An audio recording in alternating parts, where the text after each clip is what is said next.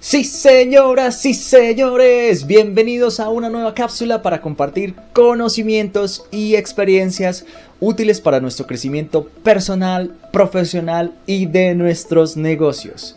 En esta ocasión les quiero contar lo que he aprendido sobre NFTs, en inglés NFTs, Non-Fungible Tokens, o símbolos no fungibles. Algo que expliqué rápidamente en mis primeras cápsulas sobre criptomonedas, pero que hoy te voy a explicar en más detalle y en especial te voy a explicar tres maneras en las que la gente lo usa. NFTs como estafa, NFTs como lotería y NFTs como medio de inversión. Te voy a mostrar ejemplos de esas tres cosas en esta siguiente cápsula para que estés al tanto de este mundo y si te gusta el tema lo empieces a abordar de manera independiente estudiando por tu propia cuenta. Recuerda que nada de lo que yo pongo acá son consejos de inversión. Estoy simplemente compartiendo mi experiencia para que ustedes aprendan de mis errores y de mis ganancias también. Así que disfrútalo.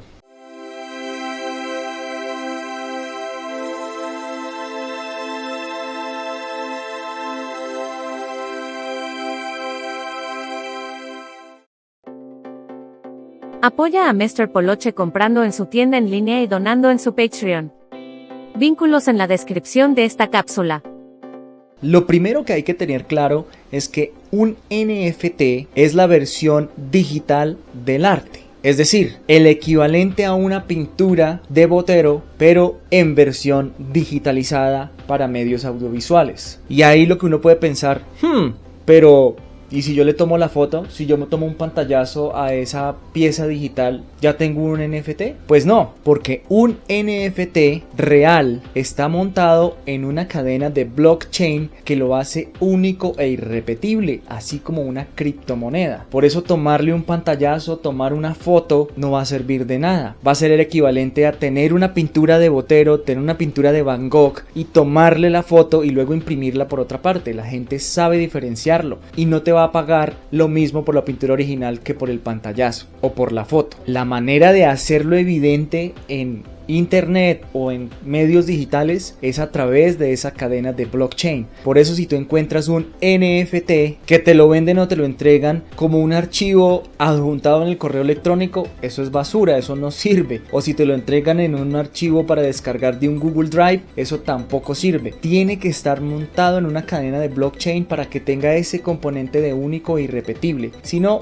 va a ser basura. Luego viene el segundo componente, el arte. Pero ¿qué es eso? ¿Y cómo que un NFT es arte? Pues bien, pasa lo mismo que con el arte físico que tenemos actualmente. Tú puedes ver una escultura creada por un artista, puedes ver un lienzo creado por un pintor y a eso le llamamos arte. Es decir, es algo cuyas características son sujetas al gusto de las personas que lo ven, lo evalúan, lo valoran. Hay personas que no darían un peso, nunca comprarían nada de un artista reconocido como Botero, como Van Gogh, como Picasso, pero hay personas y hay nichos de mercado que sí están dispuestos a pagar millones de pesos. ¿Cuánto vale una pintura de Van Gogh?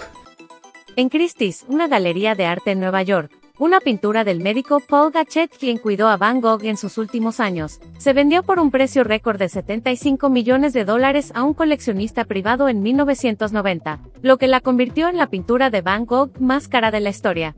Así que es un tema completamente subjetivo. Un amigo me decía una vez, entonces un rayón sobre una mesa es arte, porque también es único e irrepetible. Pues si alguien está dispuesto a pagar por eso y lo valora como una pieza la cual luego quiere ver, contemplar y sentirse orgulloso de tener, pues va a ser arte. Porque esas son las dos características principales de un NFT. Una pieza única, irrepetible, inhackeable y además es valorada como una pieza de arte que alguien está dispuesto a pagar, a conservar, a mostrar y a sentirse orgulloso de tenerlo. Con esas condiciones en mente, quiero contarles cuáles son esas tres cosas que anuncié al principio. Los NFTs como estafas. Se trata de proyectos que no van a ninguna parte, que además están creados con el más mínimo de conocimiento tecnológico, siendo simplemente un JPG, un PNG, un pantallazo y que además no lo están subiendo en ninguna cadena de blockchain. Eso ya es una estafa porque realmente no es un NFT. Luego, el que sí lo llegan a subir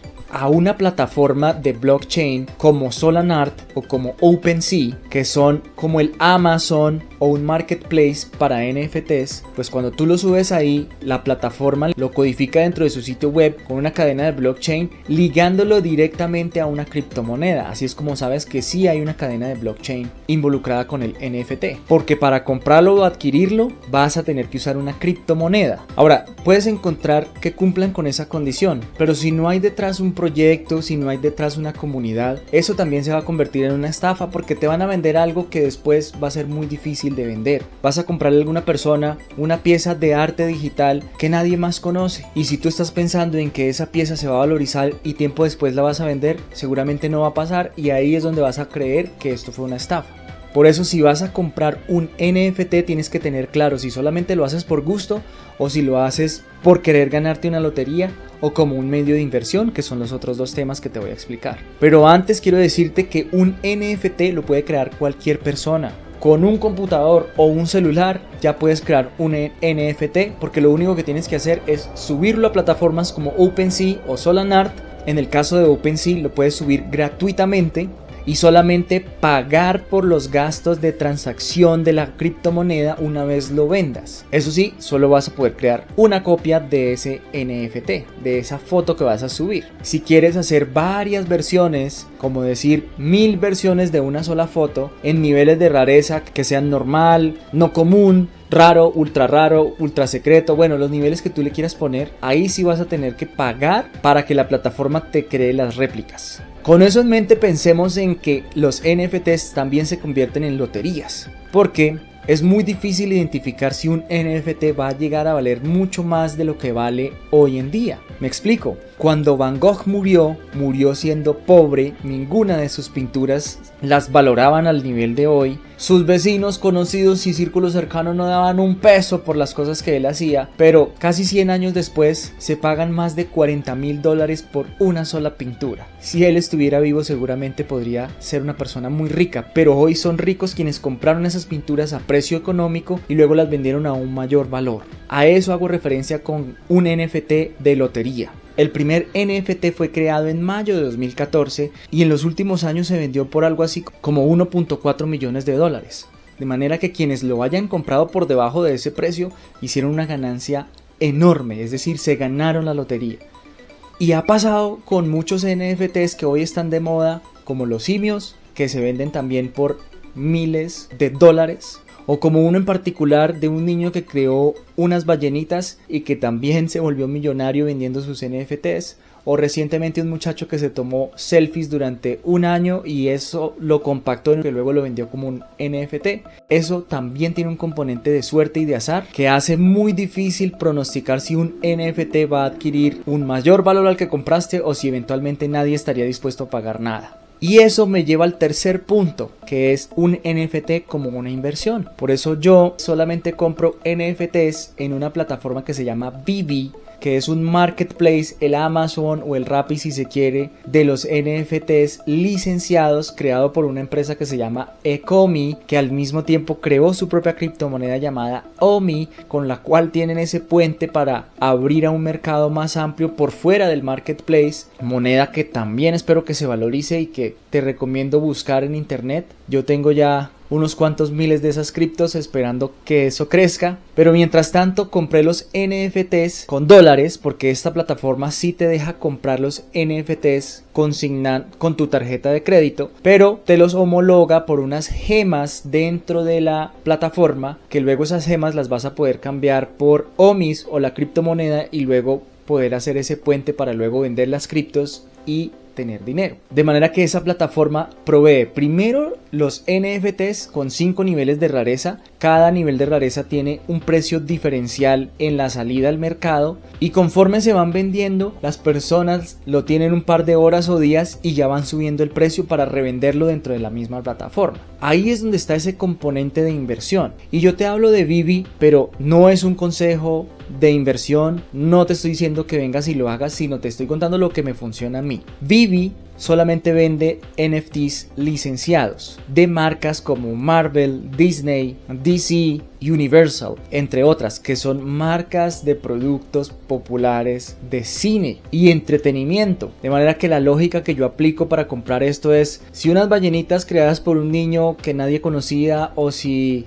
una especie de rombo digital misterioso se vendió por 1.6 millones de dólares creado por alguien que hoy seguramente nadie o muy pocas personas conocen. Tuvo esa valorización porque estas piezas de arte digital de marcas que todo el mundo conoce como los Avengers, como Superman, como Batman, o como cientos de películas que están en el cine, blockbusters muy conocidos como Volver al Futuro, Jurassic Park o El Agente 007, no puedan tener una valorización al menos unas cuantas veces más de la inversión inicial. Yo he comprado 7 NFTs a un promedio de 20 dólares cada uno que eso pues en el mercado mundial de NFTs no es nada, es unas chichiguas, pero así es como yo me he iniciado en esto y quería compartirlo para que tengas ese conocimiento de esta manera de transferencia de riqueza y donde los pioneros son los que más ganan. Yo nunca he podido comprar un NFT de venta directa de la plataforma porque ahí le dan prioridad a los grandes compradores y los que ya han comprado un montón y los que no compran siete como yo, sino cientos o miles y gastan e invierten hasta millones de dólares. Por eso a mí me toca esperar a que los que ya compraron las versiones baratas vuelvan y las vendan. Porque originalmente los NFTs en esta plataforma salen a un precio de entre 6 dólares a 50 dólares los más raros. Y horas después el de 6 dólares ya vale 20. Días después el de 50 dólares ya vale 200 dólares, 700 dólares. Y por eso es que esto también se puede convertir en una manera de inversión. Pero hay que ser muy cautelosos. Primero en no comprar NFTs que resulten ser una estafa. Segundo, en no comprar NFTs que no tengan potencial de crecer y que luego pues nadie los vaya a volver a comprar. Y tercero, uno no debe invertir en esto una cantidad de dinero que vayas a extrañar o vayas a necesitar. Es decir, yo invierto acá únicamente lo que estoy dispuesto a perder. Y dentro de un portafolio financiero personal, uno siempre debe tener al menos el 70% de sus inversiones en bienes de muy bajo riesgo, un 20 o un 25% en bienes de mediano riesgo y aún así esa porción de alto riesgo hay que diversificarla, no hay que poner todo en un solo producto, todo en una sola criptomoneda, sino en varias criptomonedas, todo en un NFT, no, sino en varios NFTs para que tengas opción de ganar más veces de las que pierdas. Y aquí el principio es que si bien puedes perder todo en una inversión, pero como va a ser pequeña versus el portafolio total que tú tienes, no pasa nada si la pierdes, pero en cambio si crees y te ganas la lotería, entonces esa porcioncita puede convertirse en la parte más grande de tu portafolio y luego la reinviertes y la redistribuyes en esa proporción de portafolio que te mencioné anteriormente.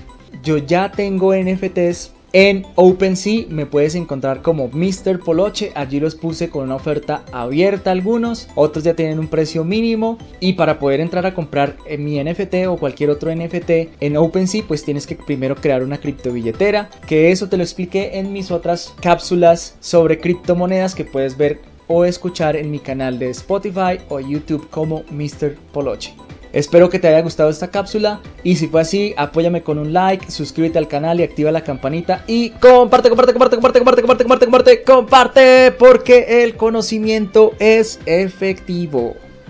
Gracias.